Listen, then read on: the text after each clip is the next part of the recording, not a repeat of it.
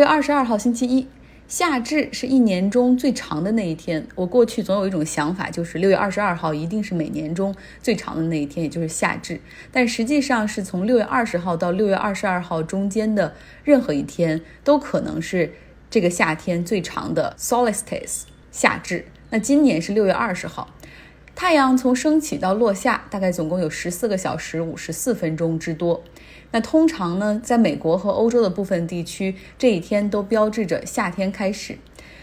过去我生活的北京，六月份早已经就是酷暑难耐了，所以只觉得夏至是漫长夏天的一部分。而现在所生活的地方，旧金山的湾区是出了名的以冷夏著称。现在街上早晚还有人穿着薄羽绒服，哈，可能觉得六月二十二号是对我来说是夏天的开始。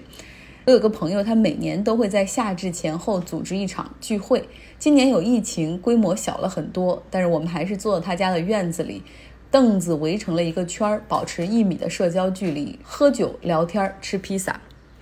这个周末发生了很多事情，我们一个一个来讲。首先，先来说一说上周五的 Juneteenth，庆祝美国结束奴隶制的节日。它不是联邦假期，所以过去基本上不放假。庆祝只局限于黑人社区，但今年因为反歧视的大环境，很多公司给员工放了假，让我们来反思种族问题。我们公司有一半的人在欧洲，另一半人在美国。CEO 决定不分国界，全体放假半天，给我们四个小时的时间去思考、讨论和阅读。我也看了不少文章，在这给大家分享一下，为什么 Juneteenth，也就是六月十九号。会成为美国奴隶制结束的纪念日呢？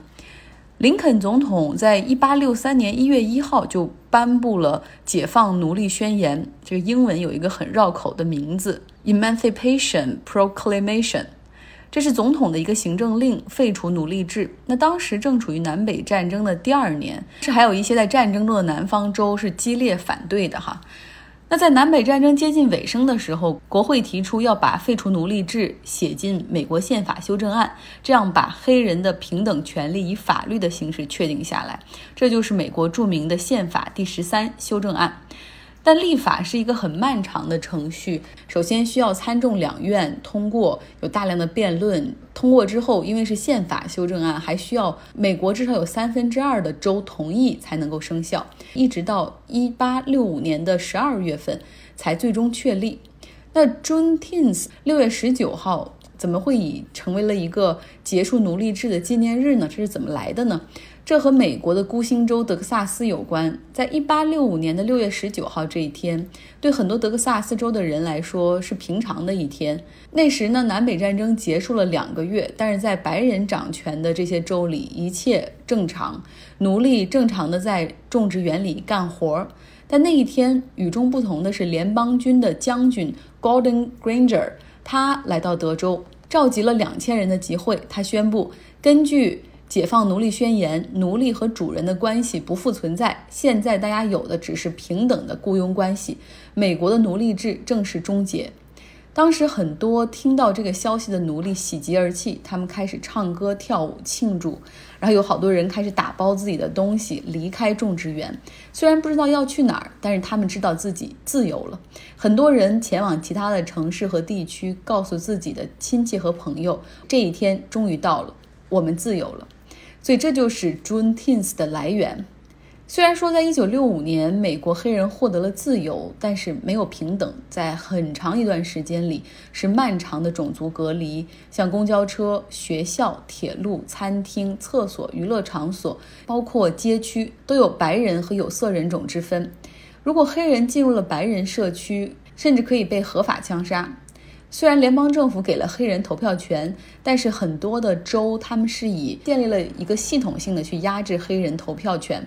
比如说，要想真的有这种投票权的话，你的票有数的话，你得需要交够多少的税才行。你们这年头太少了，没办法。像你爷爷那一辈儿还没交过税呢，这不行。还有就是文盲测验，就是你到底认识多少个字。还有你是否拥有当地的房屋，有没有地契？如果没有地契，你也没办法投票。所以这就是去压制黑人的投票权。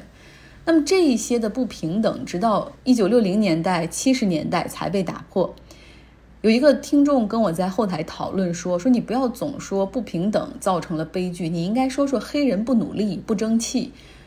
我是看到这样的话，有有有一点无语，也有一点无奈，因为可能大家并不是了解在美国是一个怎样充满歧视，尤其是在底层社会，想打破社会阶层的流动真的很难。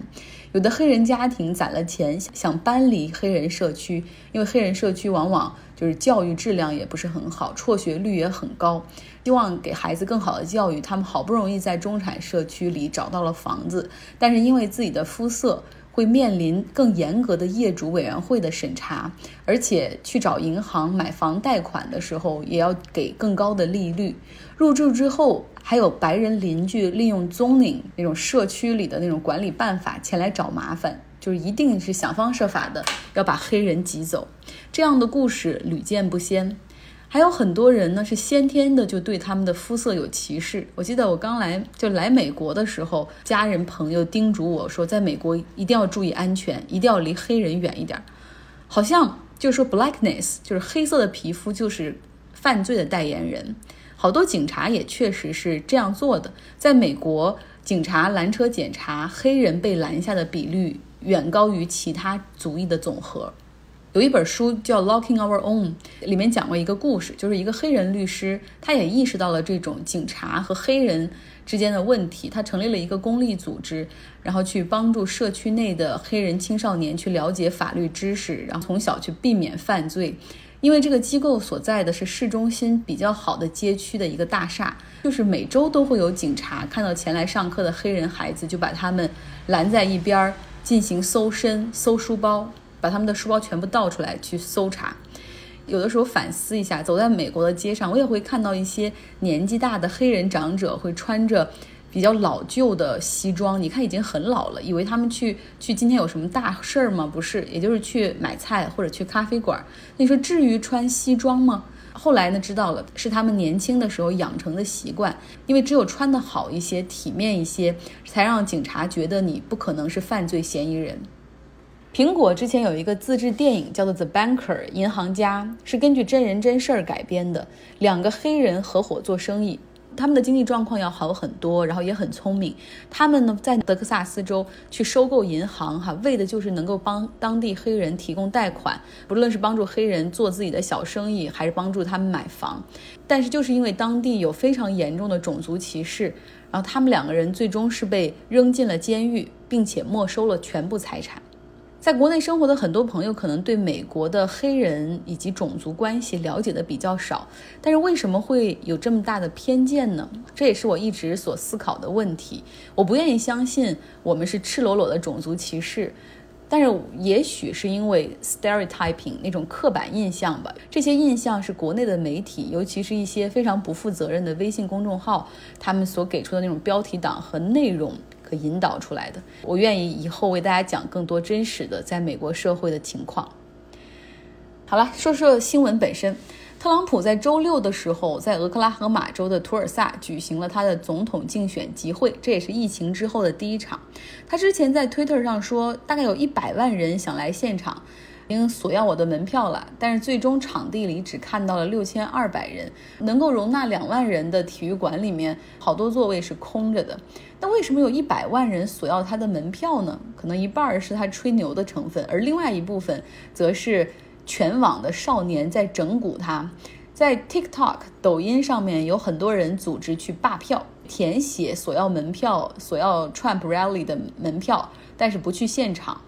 那不仅是美国的年轻人，还有欧洲、亚洲的，尤其是有一股非常训练有素、组织有序的队伍，他们是 K-pop fans，韩国那些音乐天团的粉丝团们，这些歌迷他们进行有组织的灌水，去破坏。特朗普的竞选就是 hashtag，就是下面疯狂的去留言，包括在此前的 Black Lives Matter 反歧视的这个 campaign 之中，韩国 K-pop 的这些粉丝团在 Twitter、Instagram 和 Facebook 这些平台上找到了那些极右翼的账号，比如说像什么“白人命也贵”“白人站出来”这样的标题下去注水哈，发布他们喜欢的韩流明星的照片和视频，这样整体上去破坏白人至上主义的声音。在网络的这个战场上，一支充满正义感的志愿军正在出现。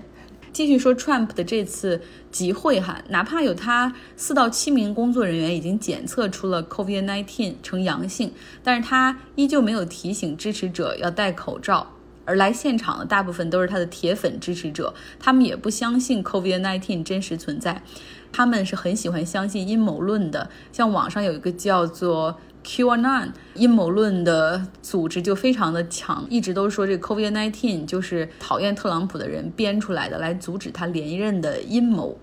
改天我可以辟出一期给大家专门讲一讲那些让你匪夷所思的阴谋论。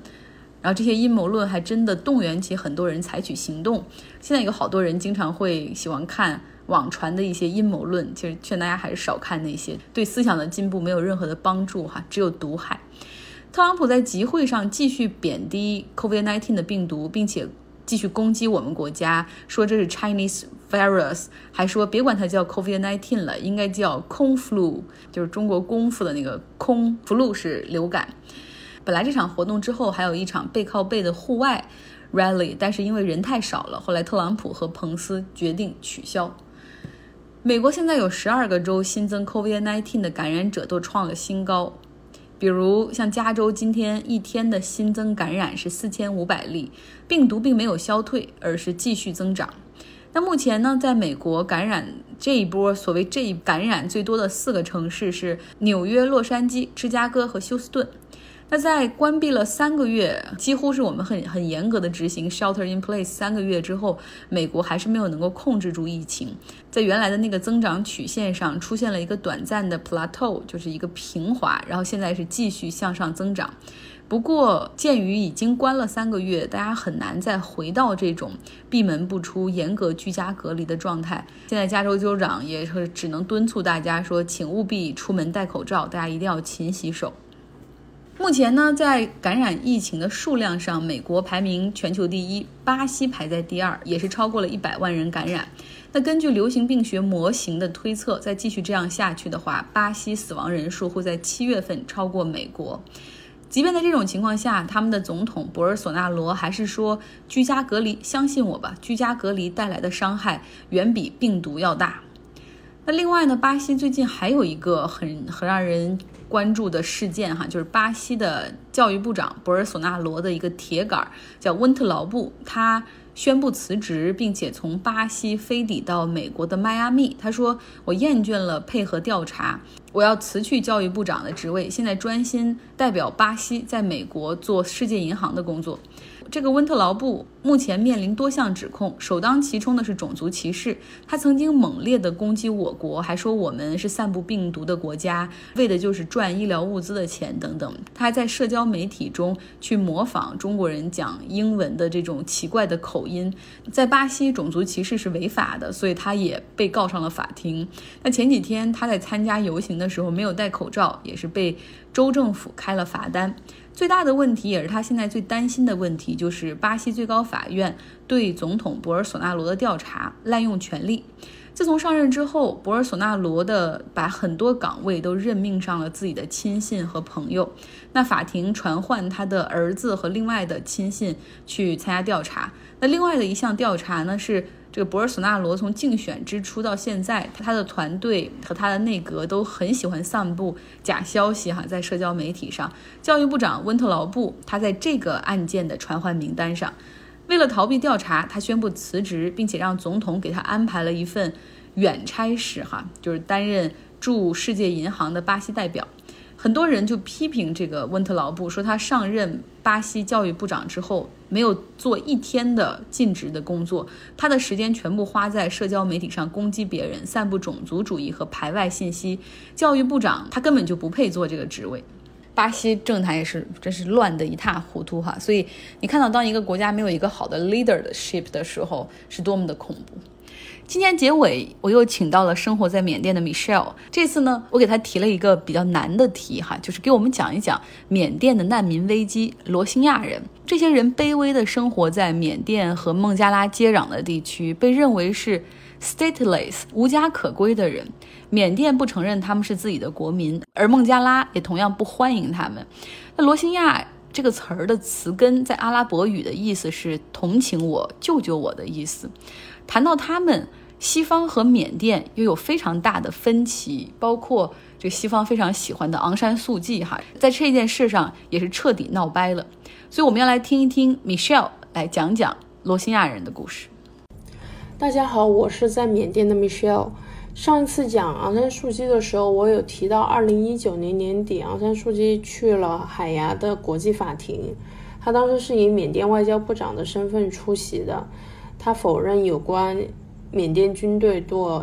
那个罗兴亚人种族屠杀的指控，哈，认为缅甸军队是在打击武装叛乱。他表示不能排除有士兵不当使用暴力的情况，但同时强调不能因此就对缅甸复杂的形势得出种族屠杀这种简单粗暴的结论。哈，他说我们面对的是国家内部的武装冲突，是由罗兴亚武装挑起的。那这冲突的悲剧性结果就是成千上万的罗兴亚人逃离家园。如果缅甸军队真的犯下了那个战争罪行的话，会在缅甸国内受到刑事责任的追究。那他的这种辩护也让西方社会大为不满哈，媒体上都说什么人权斗士一下成了军方的代理人啊这之类。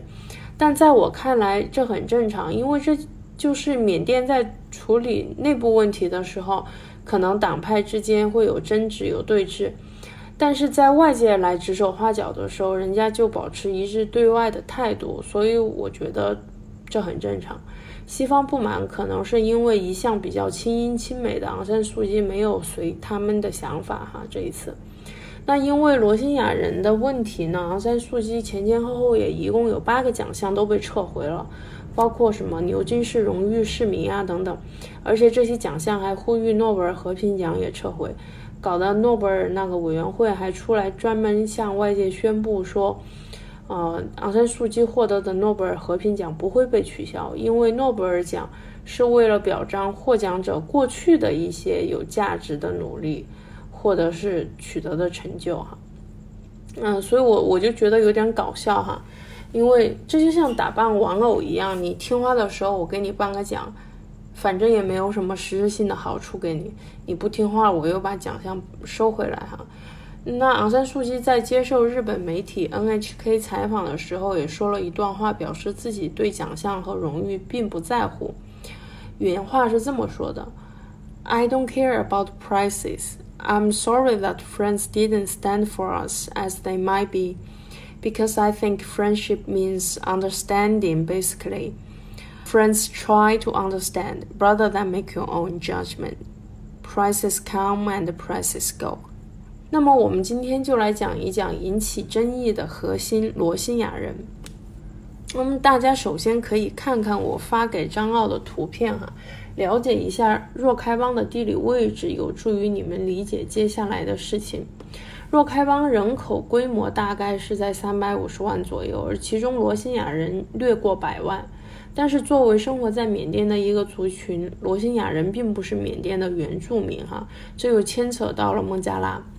几个世纪以来，孟加拉地区是中南半岛与南亚次大陆交流的枢纽地带。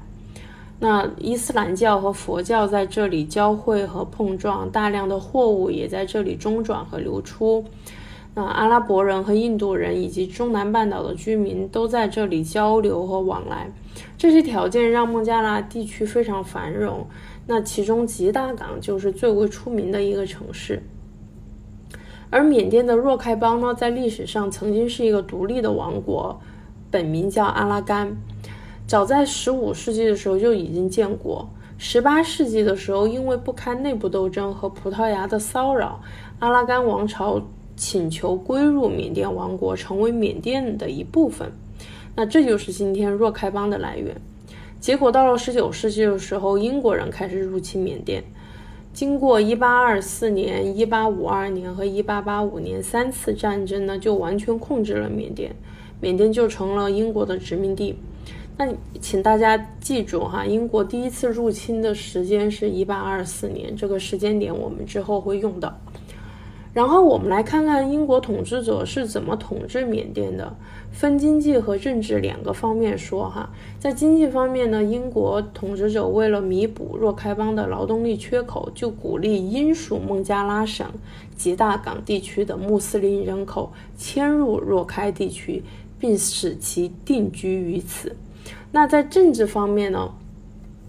因为若开地区长经呃那个长期都处于那个封建统治的那种制度之下哈，所以说若开各地方的事务都是由封建土司来把持的，这个势力根深蒂固，对于英国来说也是一个不小的阻碍。同时呢，他们还想在若开地区来推广英式教育。嗯，但是这个政策又遭到了若开人民的抵制，因为他们主要信仰佛教，哈，所以当地的佛教文化影响也是非常大的。为了打击本土土司的封建势力以及佛教的势力，英国人就使出了很坏的一招，也就是他们在世界其他殖民地也经通用的一个政治手段，一个统治手段，哈，那就是以夷制夷。所谓以夷制夷，就是借助当地的一个少数族裔来给予他们优待，提高他们的地位，用他们来对抗本土的其他势力。那么在若开这块呢，英国人就看中了来自印度和孟加拉其他地区的穆斯林，就想利用穆斯林来反制住主要信仰佛教的若开人。那孟加那那个英国人他们就。给了穆斯林肥沃的土地啊，给了他们上等公民的身份，来吸引穆斯林迁入。这个过程持续了几十年哈，所以数十万穆斯林就从孟加拉地区迁入了缅甸，他们就挤压了缅甸人的生生存空间哈，而且抢夺了很多生存资源。英国人用这种方式就刻意制造了民族的对立，使得双方的矛盾就不断的加深。到了二战期间呢，缅甸出现了以昂山将军为代表的民族独立武装，哈，那英国人也武装了当地的那个穆斯林，而且取名为 V 字队，哈，取了就是建立了这么一个部队。嗯，就企图通过这么一支部队来夺回缅甸。嗯，当时这个部队呢，与缅甸的民族独立武装就长期对抗哈，并并且同时就打击报复支持民族武装的缅甸人民，犯下了很多罪行。嗯，比如说通过屠杀那个若开的原住民。这些来自孟加拉的穆斯林反而成了若开的主要族群哈，而且在后来就开始自称为是罗兴亚人。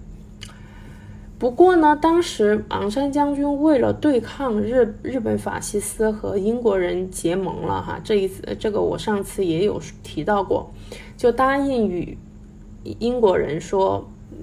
不仅不追究穆斯林的罪责，而且还会给他们公民权。那他被暗杀之后呢？吴奴又又继承了他的政治抱负，哈，也在为这个呃民主和解在做做出努力。二战胜利之后，缅甸在一九四八年宣布独立了。结果与此同时，若开地区的穆斯林也就此宣布他们拥有独立的那个民族认同，哈。而且要求刚刚才成立的缅甸政府给他们民族自决权。到了一九五一年的时候，呃，穆斯林群体正式提出了罗兴亚这个民族称呼，哈，而且要求要在若开北部独立建省，要求要享有与其他非穆斯林的若开人有平等的权利，哈。当然，缅甸政府没有准许，但是他们也努力在淡化这种尖锐的民族矛盾，比如说，他们推出了。缅甸联邦入籍法以及缅甸联邦选择国籍条例来帮助若开地区的穆斯林入籍，而且在当年大选的时候，穆斯林有四个人入选议员，哈。